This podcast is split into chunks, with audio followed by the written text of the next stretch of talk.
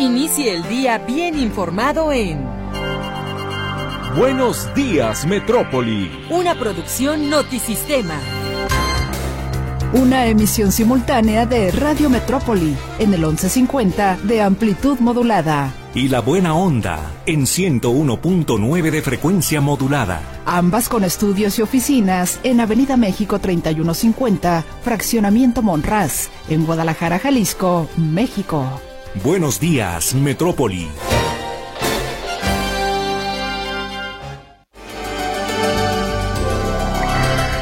Muy buenos días, gracias por acompañarnos. Sean todos bienvenidos a este informativo de tres horas. Buenos días, Metrópoli. Les saluda con mucho gusto su servidor Víctor Montes Rentería, en nombre de todo el equipo de la Estación de las Noticias.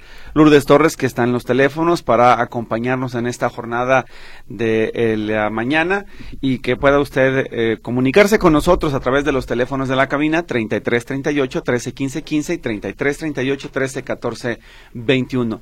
Luis Durán está en los controles. Despedimos a Javier Redondo, que se retira a descansar. Saludamos a Charlie Flores, que está también en la cabina de, de Notisistema. Y por supuesto a los editores de los noticieros Notisistema, el equipo que hace para usted las noticias de cada hora en la hora.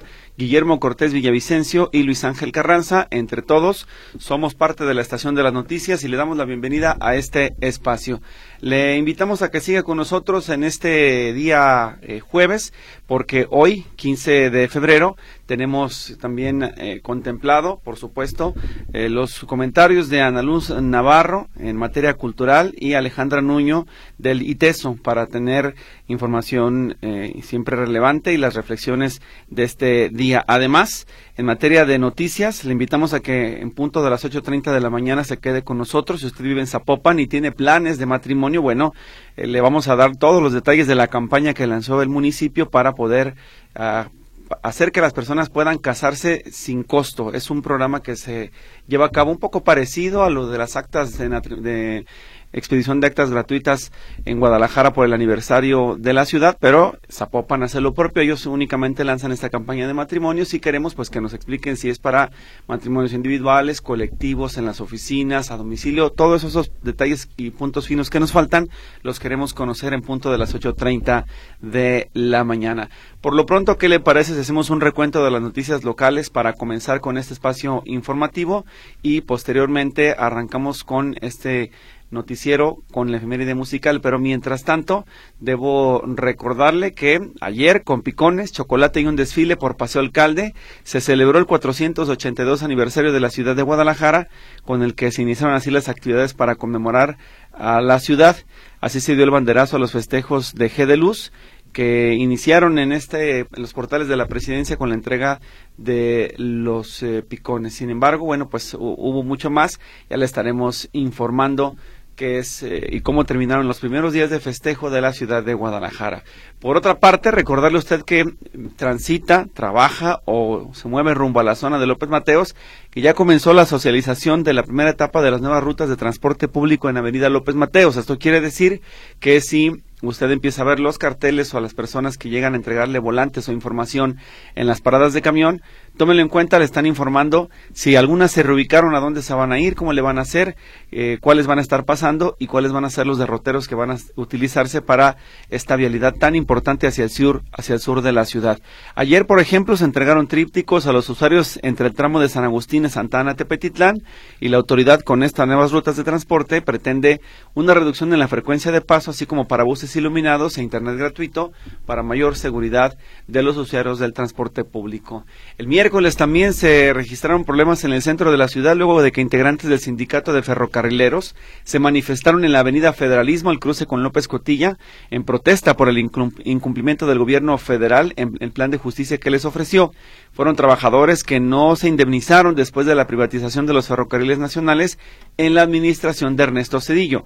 Hubo otras movilizaciones, al tren Maya también le tocó al tren, al tren interoceánico y bueno, pues hoy los ferrocarrileros siguen demandando que esta indemnización se les pueda entregar a ellos, ya que por allá de la década de los 90, simple y sencillamente desaparece Ferrocarriles Nacionales, pero ellos dicen se quedan sin ese recurso. En materia de seguridad, bueno, ya damos cuenta de parte de nuestros compañeros, particularmente José Luis Escamilla, el lamentable saldo de este atraco al camión blindado de valores en el municipio de Guadalajara, en la colonia Lomas de Polanco, donde dos, dos custodios perdieron la vida y eh, pues sujetos fuertemente armados quisieron robarse el dinero que ellos custodiaban. No pudieron llevarse los casi ocho millones de pesos que pretendían hurtar y bueno, lo que sucede aquí es que se investiga también ya si dos sujetos detenidos horas más tarde en la colonia del Rosario son partícipes de este asalto al camión blindado. Por otro lado, en la tarde-noche de ayer nos llegó una noticia de la zona de los Altos en donde se informaba de cuatro cadáveres de un hombre y una mujer eh, entre estos cuatro hombres y una mujer, quiero decir, que fueron encontrados eh, a la altura del kilómetro 45 de la autopista que conduce a Lagos de Moreno, San Luis Potosí, en Ojuelos. De acuerdo con las autoridades, las víctimas estaban sobre la carretera, semidesnudas y maniatadas, y bueno, aunque no se conoce su identidad, pues se está investigando ya qué fue lo que sucedió, quién les quitó la vida y que esta situación pues pueda tener una resolución. ¿Quiénes son los responsables de la violencia que se está generando en la zona de los Altos de Jalisco? Y ya para darle paso a la efeméride, nada más recordarle que con motivo del inicio de la cuaresma, la Comisión de Operación Sanitaria de la Coprisjal eh, estará realizando operativos de vigilancia en 700 establecimientos durante varias semanas. Van a abocarse a mercados, a tianguis, para revisar que se cumplan con todos los eh, requerimientos en materia de salud para poder vender pescados y mariscos en esta temporada de cuaresma. Se está advirtiendo a las personas que venden este tipo de productos que deben de manejarlos con la calidad e inocuidad que se requiera o de lo contrario habrá sanciones, habrá clausuras. Si usted habita en una colonia donde hay manejo insalubre de alimentos, particularmente pescados y mariscos, o conoce de algún tianguis donde no se manejen adecuadamente, repórtelo infórmelo a la Coprisjal para que ellos puedan tomarlo en cuenta sus operativos y puedan atender a esta problemática. Es una mañana fresca, es una mañana que deja un poco de, ver que anoche estuvo lloviendo de manera intermitente no de manera intensa por donde yo me encontraba, no sé en su caso, pero estamos listos para recibir toda su participación. Le recuerdo que también tenemos el chat del 33 22 23 27 38 para que usted se comunique con nosotros. Así comenzamos este informativo de tres horas. Vamos al efeméride musical que nos presenta Mercedes Altamirano y Jonathan. Esto es El sonido de la música en Buenos Días Metrópoli. A continuación.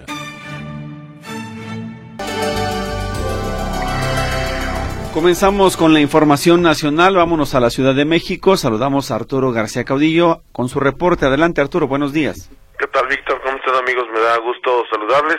El Pleno del Tribunal Electoral del Poder Judicial de la Federación, que está incompleto, debería tener siete integrantes y solamente tiene cuatro en la actualidad. Eh, bueno, de estos cuatro, tres eh, el día de ayer se manifestaron en un, haciendo un llamado al Senado de la República para que de una vez por todas cumpla con su obligación constitucional de designar a los magistrados faltantes, no solamente de la, del Pleno del Tribunal, sino en general de las salas regionales y los más de 40, son 44 en total los nombramientos que tiene pendiente el Senado, lo cual complica justamente la actuación de este órgano, que órgano que eh, jurisdiccional que además eh, pues es el de última instancia en lo que tiene que ver con las elecciones y eh, a unos cuantos meses de que se lleve a cabo la elección más grande de la historia, la del próximo 2 de junio, pues comienza ya a preocuparles. Por eso es que hicieron este llamado al Senado de la República. Escuchemos a la magistrada del Tribunal Electoral del Poder Judicial de la Federación, Janine Otalora gustaría precisar que estamos resolviendo estos conflictos de los cuales no deberíamos de tener conocimiento si el Senado de la República hubiese cumplido con su función de nombrar a las magistraturas que integran los tribunales electorales de todo el país. Mantener órganos de justicia desintegrados es lo que los hace eh, vulnerables y los que permite justamente una mayor injerencia del poder político, no solo en su funcionamiento cotidiano, sino en su toma de decisiones. Tribunales integrados por una magistratura nombrada por el Senado y dos magistraturas en funciones son extremadamente vulnerables, ya que en sí no existe un régimen de responsabilidad respecto de quienes integran los tribunales electorales locales, menos aún tratándose de magistraturas en funciones. Recordó eh, que hay 36 vacantes de magistraturas electorales locales, 6 de magistraturas regionales federales y 2 de magistrados de la sala superior, aunque yo diría que son 3 porque eh, hay eh, ya, ya el, tercero, que faltaba el que hacía la diferencia, también ya dejó el cargo, entonces pues más bien son 3 las que tienen que designar para la sala superior.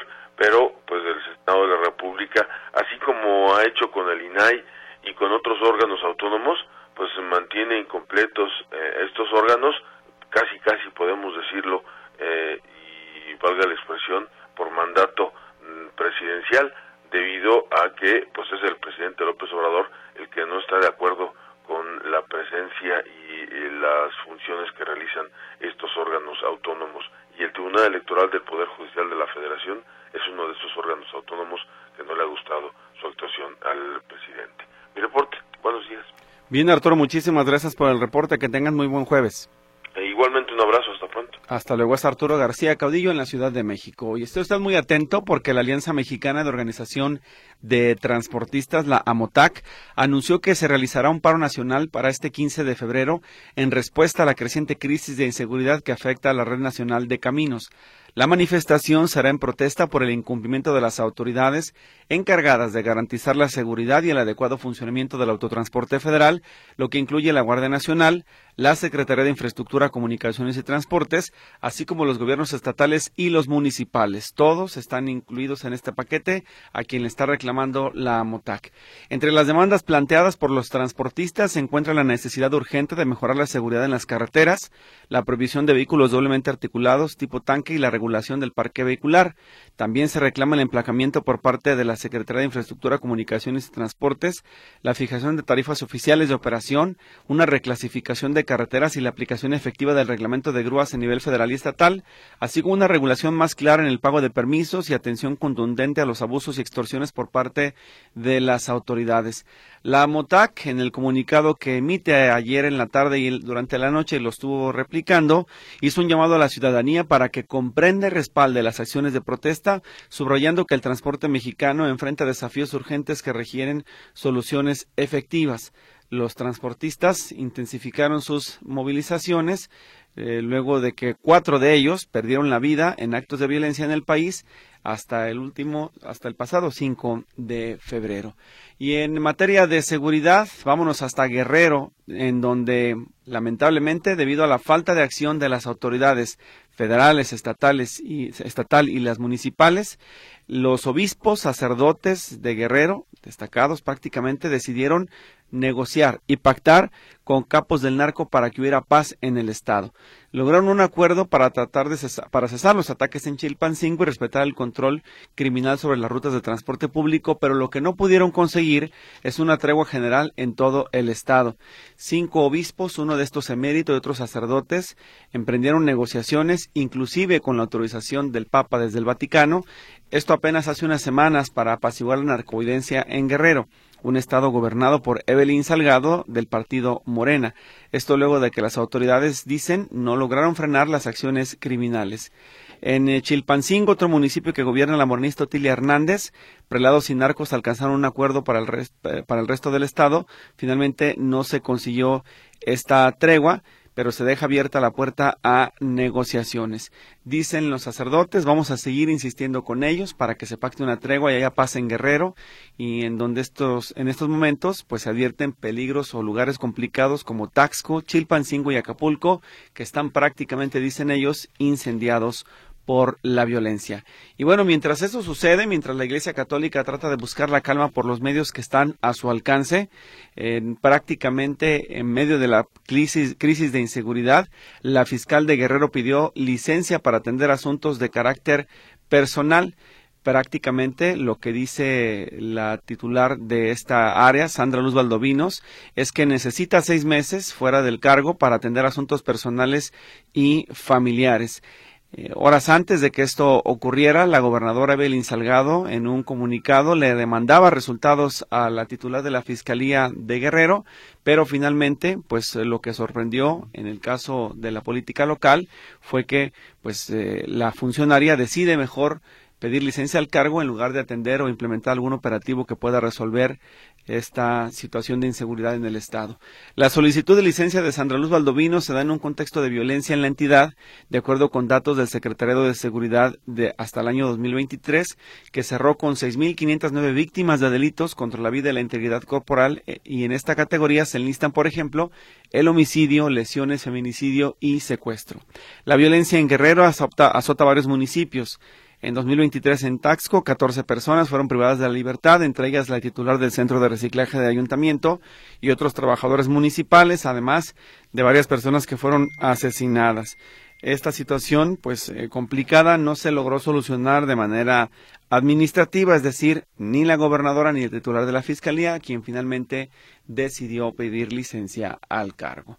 Y en otras noticias, la pensión de viudez para una persona que hubiera tenido varias relaciones de concubinato tendrá que ser dividida entre sus parejas. Así lo resolvió la Suprema Corte de Justicia de la Nación en un fallo que anunció este miércoles 14 de febrero, día de San Valentín en la resolución de razonamiento que entrega la Corte cuando autoriza esta determinación, se explica que es inconstitucional que la ley del Seguro Social establezca que si la persona asegurada o pensionada por invalidez tenía varias relaciones de concubinato, ninguna tenga derecho a recibir la pensión de viudez, según la, la respuesta de la segunda sala del tribunal. Esta sentencia, propuesta por la ministra Lenia Batres Guadarrama y resuelta el 14 de febrero por mayoría de votos, permite o más bien obliga a que se aplique este criterio de eh, distribución de los recursos, ya que de acuerdo a los ministros, de no ser así, el IMSS vulnera los derechos de seguridad social y protección de la familia de quienes no siguen cierto modelo familiar, según el argumento de la Corte. Por tal motivo, se concluye que ante la posibilidad de que concurran varias concubinas a solicitar la pensión de viudez, la autoridad administrativa debe determinar si acreditan tener esa calidad y de ser así, corresponde dividir el monto de la pensión entre las concurrentes. Hay que eh, resaltar que el concubinato es la unión entre dos personas que sin contraer matrimonio tienen derechos y obligaciones recíprocos, según precisó la Suprema Corte de Justicia de la Nación. Es decir, para que no se confundan, muere la persona asegurada, digamos en este caso el varón, se presentan dos o hasta tres concubinas, si todas acreditan que tuvieron una relación de pareja con el fallecido, a las tres se les tiene que repartir la pensión. El porcentaje que le tocaba al fallecido se va a partir en tres y una vez que cada una de ellas acredite ese porcentaje, todas tendrán derecho a ese beneficio. Esta es la resolución de la Corte. Y antes de irnos a, bueno, tenemos más notas, eh, antes de irnos a lo internacional, un par de notas nacionales. El Congreso de Nuevo León deberá reponer el procedimiento para elegir al titular de la Fiscalía General de Justicia de la entidad, según determinó la segunda sala de la Suprema Corte de Justicia de la Nación. Esto al considerar que se violaron los procedimientos establecidos por el Pleno del Congreso para elegir al fiscal estatal y que se modificaron en noviembre de 2022 cuando los integrantes de la Comisión Anticorrupción del Congreso local eliminaron el requisito que obliga a los aspirantes al cargo a presentar una carta de no antecedentes penales. Esa decisión de modificar el acuerdo del Pleno fue tomada por los nueve integrantes de la Comisión Anticorrupción y desde entonces el procedimiento está detenido luego de que el gobernador de la entidad, Samuel García, presentó una controversia constitucional y finalmente la segunda sala se pronunció al respecto. En la sentencia del caso, los ministros aceptaron por unanimidad el proyecto de sentencia y finalmente se estableció que la Comisión Anticorrupción no tiene para modificar las reglas que se establecieron en la convocatoria para elegir al fiscal general de justicia del Estado por parte del Congreso local. Y ya para irnos al bloque de noticias internacionales, le recordamos pues la noticia con la que algunos ayer se fueron a dormir y otros apenas hoy amanecemos.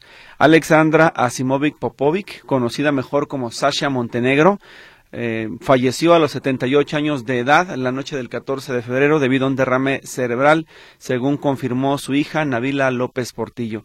La actriz y vedette, viuda del expresidente de México, José López Portillo, murió a causa de un derrame cerebral provocado por el cáncer pulmonar que padecía desde hace varios años.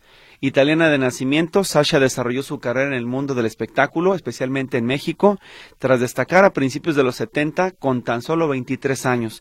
Ahí inició su presencia en telenovelas como modelo y realizó una carrera como actriz y vedette entre las décadas de 1970 y 1990, consolidándose como una de las figuras más emblemáticas del cine en el país.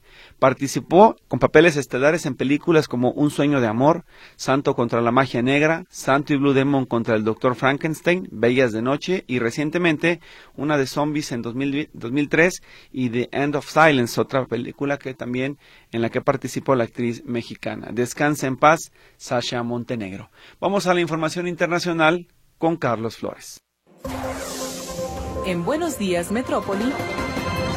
Información internacional. Australia, Canadá y Nueva Zelanda pidieron este jueves un alto al fuego humanitario inmediato en Gaza, según una declaración conjunta suscrita en respuesta a los informes sobre la operación militar prevista por Israel en Rafah, zona sur de la franja. El primer ministro israelí Benjamin Netanyahu confirmó el miércoles que seguirá adelante con la ofensiva contra el movimiento terrorista Hamas en Rafah, el último refugio de los palestinos desplazados en el sur de Gaza después de permitir que los civiles desalojen la zona. La declaración tripartita exhorta al gobierno de Israel a no llevar a cabo la ofensiva, aunque señala que un alto al fuego no puede ser unilateral y exhorta a Hamas a desarmarse y a liberar inmediatamente a todos los rehenes aún bajo su poder. Los líderes también afirman que la sentencia emitida en enero pasado por la Corte Internacional de Justicia en una denuncia por genocidio presentada por Sudáfrica obliga a Israel a proteger a los civiles y a prestarles servicios básicos y asistencia humanitaria esencial. El presidente ruso Vladimir Putin cree que sería más conveniente para su país que en las elecciones de noviembre del 2024 ganara Joe Biden y no Donald Trump, ya que el actual líder estadounidense es un hombre con más experiencia y un político de la vieja escuela. No obstante, señaló estar dispuesto a trabajar con cualquier líder de Estados Unidos en el que deposite su confianza el pueblo estadounidense, según lo expresó este miércoles en una entrevista con el periodista Pavel Zarubin. En cuanto al debate abierto en la sociedad estadounidense sobre el estado de salud del inquilino de la Casa Blanca, el jefe de Estado ruso recordó recordó que especulaciones sobre la supuesta incapacidad de Biden circulaban ya hace varios años cuando se reunió con él en Suiza. Putin indicó que no se considera cualificado para hacer ningún comentario sobre estas cuestiones médicas y vinculó las especulaciones con la lucha política interior que aumenta en Estados Unidos a la luz de la campaña presidencial. Afirmó que no es la salud del presidente, sino la política lo que hay que analizar.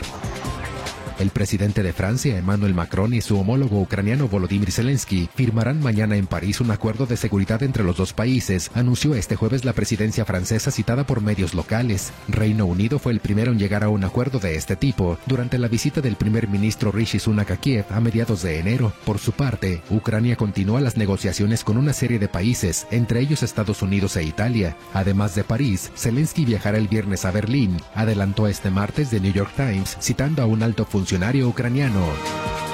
El número de contactos de los agentes del orden con migrantes ilegales en el estado de Texas a lo largo de la frontera con México se redujo a la mitad en enero en comparación con los meses anteriores, según datos de la Oficina de Aduanas y Protección Fronteriza de Estados Unidos. En enero se registraron un total de 68.260 encuentros de este tipo, un descenso considerable en comparación con los 149.806 migrantes que intentaron entrar en Estados Unidos desde México a través del territorio tejano en diciembre del año pasado, y también respecto a los encuentros en octubre y noviembre que constituyeron 119.628 y 111.129 respectivamente. El gobernador Greg Abbott escribió en su cuenta de ex que Texas seguirá erigiendo más barreras y efectuando más detenciones para proteger mejor la frontera. Las autoridades de Texas se encuentran en medio de una batalla legal con la administración de Joe Biden para defender su política migratoria y la respectiva ley SB4 promulgada por Abbott, que permite a los agentes tejanos detener, procesar y deportar a los migrantes ilegales.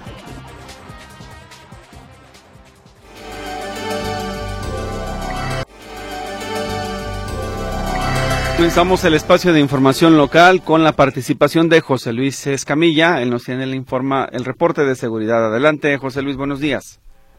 Gracias, Víctor. ¿Cómo estás? Buenos días. Un saludo para ti, para todo el auditorio. Bueno, eh, sí me gustaría que pudiéramos retomar lo que yo les platicaba ayer en este mismo espacio relacionado con este robo a este robo a un camión de valores, a un camión blindado que se registra el día de ayer, como esta hora justamente yo les estaba platicando sobre los primeros reportes de disparos de arma de fuego allá en la colonia Lomas de Polanco y que derivan en luego conocer que sobre la calle Longinos Cadena y Otón Blanco Cáceres se había dado un intento de asalto a un camión blindado. Y digo eh, intento porque en su momento solamente se sabía de dos custodios muertos y de un civil lesionado, pero hasta ahí. Fue por ahí de las ocho y cuarto de la mañana que la Fiscalía emite un comunicado señalando que los delincuentes habían robado en total 7.8 millones de pesos. Eso fue lo que dijo la Fiscalía minutos antes de las nueve de la mañana. Pero después, cuando iban a ser casi las dos, la Fiscalía señalaba que luego de las primeras investigaciones, que se habían revisado imágenes y demás, se había encontrado que el dinero estaba en una bóveda. En una bóveda, no se explica si en la bóveda del camión o en la bóveda del banco, pero finalmente el dinero había sido encontrado y se, se descartaba que se hubiera consumado este asalto de 7.8 millones de pesos. Ayer alguien del auditorio en punto y seguido decía que se sentía eh, pues mal informado por este cambio de versiones. Bueno, señalarles que eh, fue la fiscalía la que en su momento dijo que el, que el robo será consumado, luego que finalmente no, pero bueno, ahí está el porqué de estos vaivenes en cuanto a la información relacionada con ese asalto al blindado el día de ayer por la mañana. En otro orden de ideas, bueno, comentarles que por la tarde, eh, bueno, un poquito más tarde, como a las 11 de la mañana, se registra otra balacera, esta otra en calles de la colonia eh, El Rosario, del municipio de Guadalajara. Resulta que policías de Guadalajara reciben un reporte de una camioneta que estaba siendo eh, robada en el cruce de las calles Río Hondo y Río Reforma, allá en la colonia El Rosario. Eh, finalmente eh, llegan los policías, se enfrentan a tiros con los presuntos delincuentes y es entonces cuando se logra la detención de estas dos personas en, las calles Río Reforma y Río Tapachula. Estos dos sujetos se quisieron meter a una casa, fueron detenidos y la, y la policía, ante la presunción de que pudiera haber más personas, entran a la vivienda y localizan una caja con cerca de 5 kilos de cristal y otra caja con cerca de un kilo de cocaína. No es un hallazgo menor, así que bueno, servicio completo que se lleva la policía de Guadalajara con la recuperación de la camioneta, la detención de los, de los agresores, el decomiso de sus armas de fuego y el aseguramiento de estas dos armas y de estas de droga que tenían dentro de esta vivienda. Mi reporte, compañeros. Buenos días. Bien, José Luis, muchas gracias por la precisión del primer caso y el informe del segundo. Hasta pronto, José Luis. Gracias, hasta luego. Gracias, es José Luis Escamilla. Vámonos con Héctor Escamilla, él nos tiene más información. Eh, recuerde que él estuvo muy al pendiente, incluso anoche, de la actividad en el centro de Guadalajara con el Festival G de Luz. Así que le invitamos a que escuche la participación de nuestro compañero Héctor Escamilla. Mientras tanto, le vamos a dar salida a algunos mensajes que ya llegaron a este espacio de noticias. Desde muy temprano saludamos a quienes muy temprano madrugan y están ya con nosotros. Acá nos eh, explican o nos dicen lo siguiente. Em, mm, esto será verídico, me lo envió una amiga. Este es mensaje para Víctor. Bueno, déjenme revisar. Es una imagen en donde me están dando a conocer de datos de un programa social. Déjeme revisarlo, investigo más a profundidad de qué se trata y si tiene algo que ver con alguna administración municipal, estatal o la federal, se lo damos a conocer. Téngame paciencia, enseguida lo revisamos. Ya tengo a Héctor Escamilla en línea telefónica, así que primero tu reporte, Héctor, adelante. Hola, ¿qué tal? Buenos y fríos días esta mañana de jueves. Eh, comentarte que se llevó a cabo las celebraciones por el aniversario 482 de Guadalajara.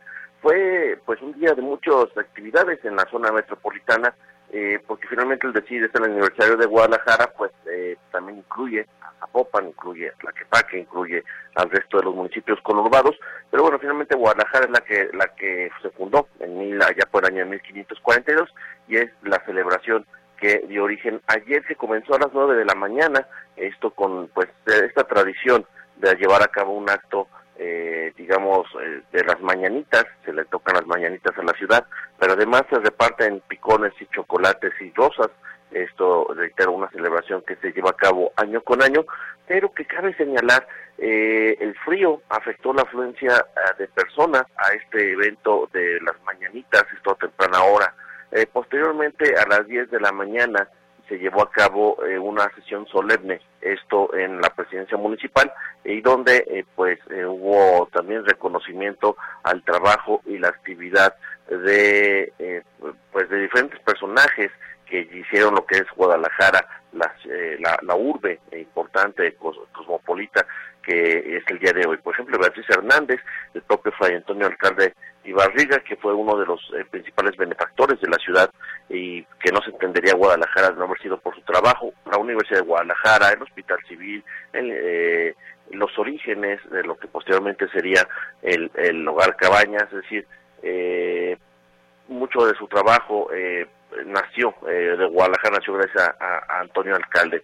Y ya por la noche, Víctor, eh, se llevó a cabo este festival G de Luz, este festival eh, con un costo cercano a los 20 millones de pesos y que, bueno, varias cosas a destacar en este, en este, en, en la primera jornada, 142 mil personas según el corte que dan las autoridades en el primer día de actividades. Esperan que al final del día o de los cinco días de actividades 1.5 millones de personas hayan visitado este Festival Generus. Hubo poca gente comparado, por ejemplo, al año pasado. Eh, al menos así se percibía, eh, por ejemplo, el año pasado había no se podía caminar en Plaza de la Liberación eh, debido a la gran cantidad de personas que había. En esta ocasión creo que hubo menos personas. No sé si influenciado bastante por el tema del frío y la posibilidad de lluvia había pocos niños, incluso yo creo que los papás dijeron, no, se nos van a empapar si llueve, mejor no nos llevamos. El vistoso, vistoso, bastante vistoso, por ejemplo, el, la, celebración o lo que es el, evento principal en Plaza Liberación, bastante organización de los policías, mucho más estructurado el tema del movimiento, del flujo de las personas, eh, no se está permitiendo la entrada, o sea, o sea, las entradas y salidas están delimitadas, hay que caminarle bastante si uno quiere acudir a este Festival G de Luz, porque no hay ingresos en todo, en, varios tramos del, recorrido. Digamos que hay uno que se ubica sobre el Paso Alcalde, eh, que es la entrada y la salida se encuentra del otro lado de la presidencia municipal. Ahí en más está difícil hallar entradas y salidas. Esto es para evitar los aforos. Eh, musicalmente hablando o del espectáculo, bueno, más eh, fuego, más luces, más. Sí se ve que ha habido una, un incremento en la inversión en el tema del festejo lo cual está bien, es decir, eh, sí ha mejorado el festejo o le han metido cada vez pequeños elementos adicionales a este, a este festival, eh, pero sí llama la atención, sí es entretenido, eh, reitero, bonito, bonito en lo que cabe, eh, pirotecnia, bastante, bastante atractivo. Si usted acude, nomás, eso sí, recuerde llevar a sus niños bien identificados, pónganles un cafecito, llévelos bien de la mano, sobre todo por las aglomeraciones. Seguramente con el paso de los días más personas estarán acudiendo a este festival. El frío y la lluvia el día de ayer eh, fueron un factor, reitero, para que no hubiera tantas personas como se ha presentado en otros años. Esta es la información, Víctor. Muy buenos días. Gracias, Héctor. Muy buenos días. Pues ahí está el dato. Hoy será también un día fresco, así que seguramente le afectó. Y otro uh, punto, digamos, en contra, Héctor, es que es entre semana. Estamos en periodo de clases y pues es complicado para muchas familias el hecho de poder asistir y estar en la noche cuando los pequeñines tienen que levantarse temprano para otra vez ir a la escuela. Vámonos con Claudia Manuela Pérez. Ella está lista también en la otra línea telefónica con más información. Claudia, adelante. Buenos días. ¿Qué tal, Víctor? Gracias. Muy buenos días. Inició en la el operativo de revisión aleatorio de negocios que venden pescados y mariscos por la temporada de cuaresma.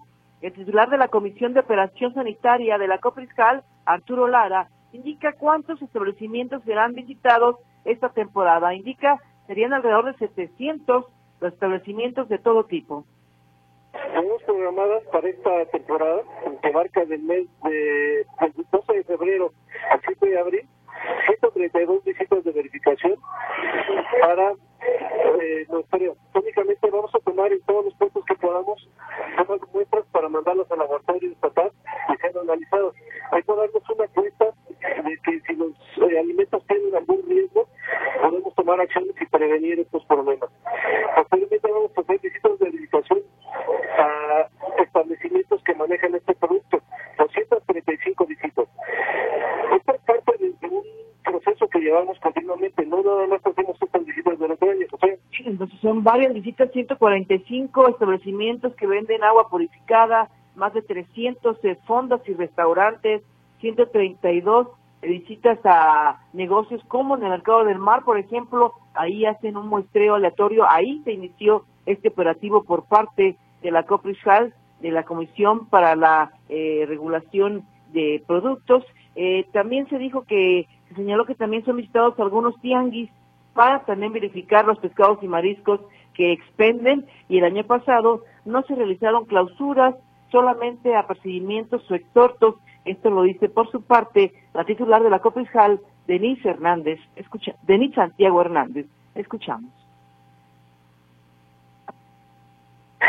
Porque realmente no tuvimos reportes de eh, establecimientos que se hayan tenido que suspender eh, debido a que el producto se encontraba en malas condiciones. Eh, realmente después del COVID, pues todos nuestros verificadores se pusieron las pilas, ustedes saben que algunos estuvieron trabajando desde su casa con facilidades económicas por, por el tipo de pandemia que sufrimos, pero una vez que se reincorporaron a las actividades, estas se realizaron eh, bastante bien. 700 establecimientos va a visitar la Comisión para la Protección contra Riesgos Sanitarios de Jalisco, la COPRISCAL, en esta temporada de cuaresma y escuchamos del 12 de febrero al 7 de abril. También comentó que va a regalar 1.200 kits eh, de mandil, bolso y camiseta a los establecimientos que sean visitados por esta corporación, por esta dependencia, la Copriscal, que inicia este operativo de Cuaresma 2024. Mi reporte, Víctor. Muy buenos días. Muchas gracias, Claudia, por tu información. Que tengas buen día. Igualmente para todos. Hasta luego. Claudia Manuela Pérez con las noticias. Hacemos rápidamente un corte, regresamos enseguida.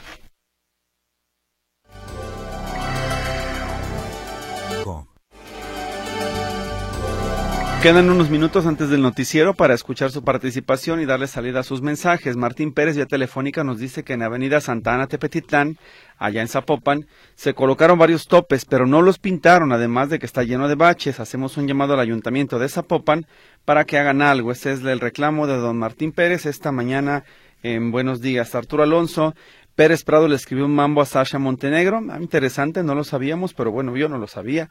Así que lo vamos a revisar más tarde para ver qué tal le quedó. Irma Romero, ¿por qué no va a Obrador para decirle, darle abrazos a esos narcos? Supongo que se refiere Irma al tema de los narcos en, en, Guerrero.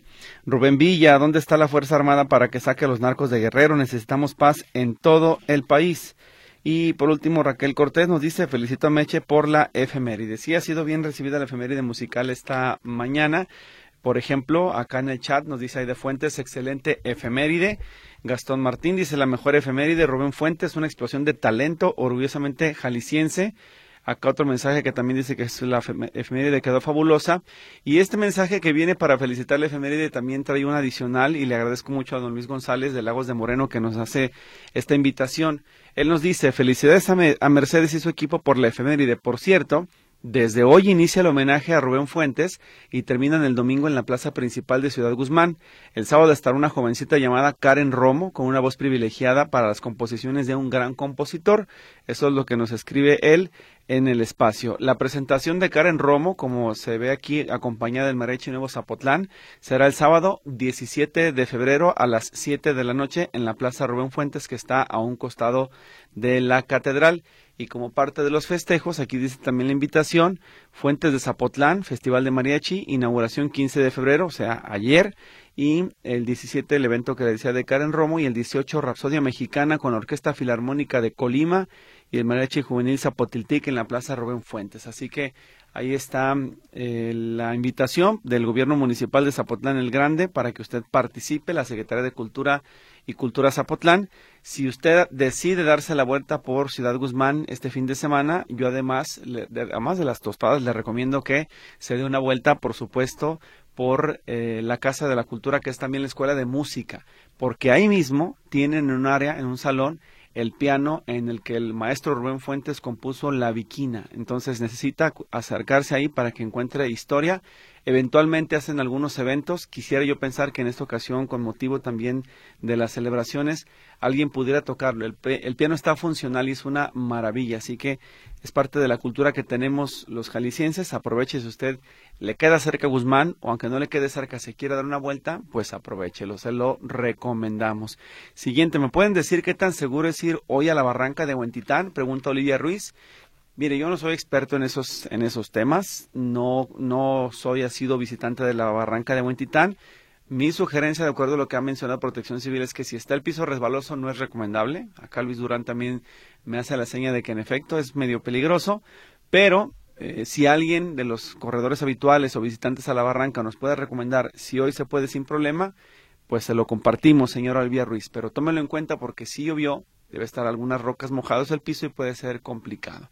Nos vamos en cuestión de segundos al noticiero Notisistema de las 7 de la mañana. De regreso estamos en la segunda hora de Buenos Días Metrópoli para escuchar otra vez este efeméride musical que tanto ha gustado a nuestro auditorio. Vamos entonces al noticiero y volvemos en cuestión de minutos.